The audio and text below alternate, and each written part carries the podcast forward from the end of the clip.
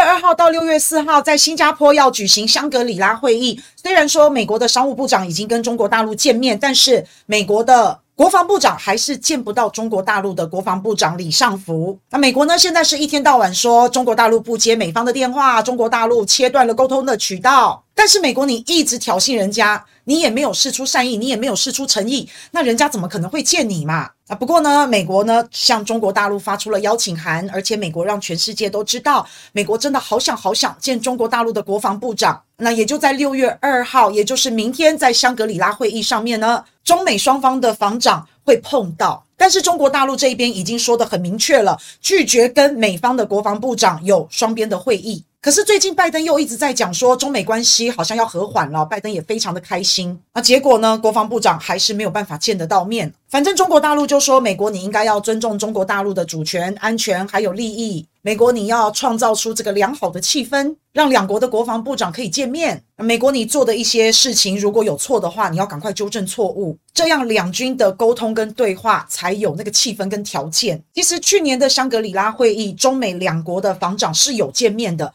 也就是说当时的气氛比较好嘛。那今年不见面，那因为关系就不好了嘛。那但是这一次的气氛非常的诡异哦。这一次是由美国的媒体率先披露，中国大陆拒绝美方的邀请。而在今年五月初的时候，美国的国防部长奥斯汀就已经发出了邀请。希望中国的国防部长能够跟美方见个面，啊美方就不断的大肆的宣扬这个消息。你看，美国好积极，美国好主动，美国的身段很软，美国是很负责任的大国，美国一直不断的寻求跟中国大陆沟通，可是中国大陆都一直拒绝。其实这就是一场舆论战，那美国就是要营造出自己很努力。很负责任的大国形象，那中国呢，就是很坏、很可恶。你看，人家要找你沟通，人家要找你谈话，你都拒绝，你都不肯。其实政治就是这样嘛，政治就是要会演戏嘛。你嘴巴上说一套，但是你身体上、行为上又做的是另外一套。你人前手牵手，你背后捅人家一刀，我还要让全世界都知道我很友善，我人前是手牵手。那但是美国方面这边都还在制裁中国大陆的国防部长李尚福，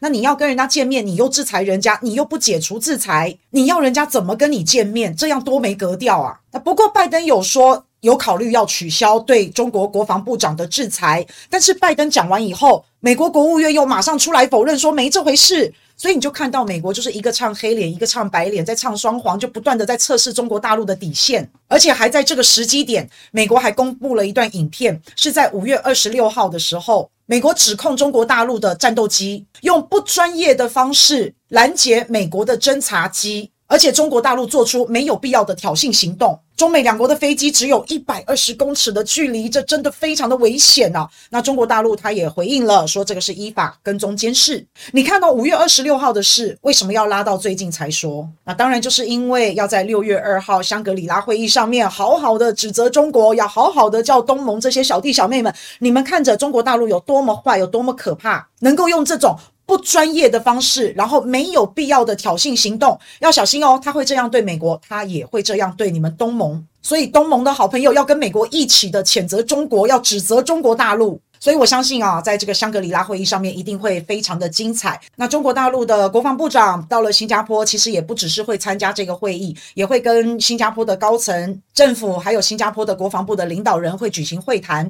那当然，中国大陆一定是要告诉东盟这些国家，新加坡有关于台海、南海的一些安全议题，也表明中国大陆自己的立场。那同时也一定会说美国的坏话。那中国大陆的国防部长李尚福也确定会在香格里拉会议上面发言，所以呢，就算不是在中国大陆自己的主场，我想中国大陆应该也不会陷入困境。那在香格里拉上面，中国大陆的国防部长发言，一定是在告诉全世界，中国大陆所提倡的全球安全的议题。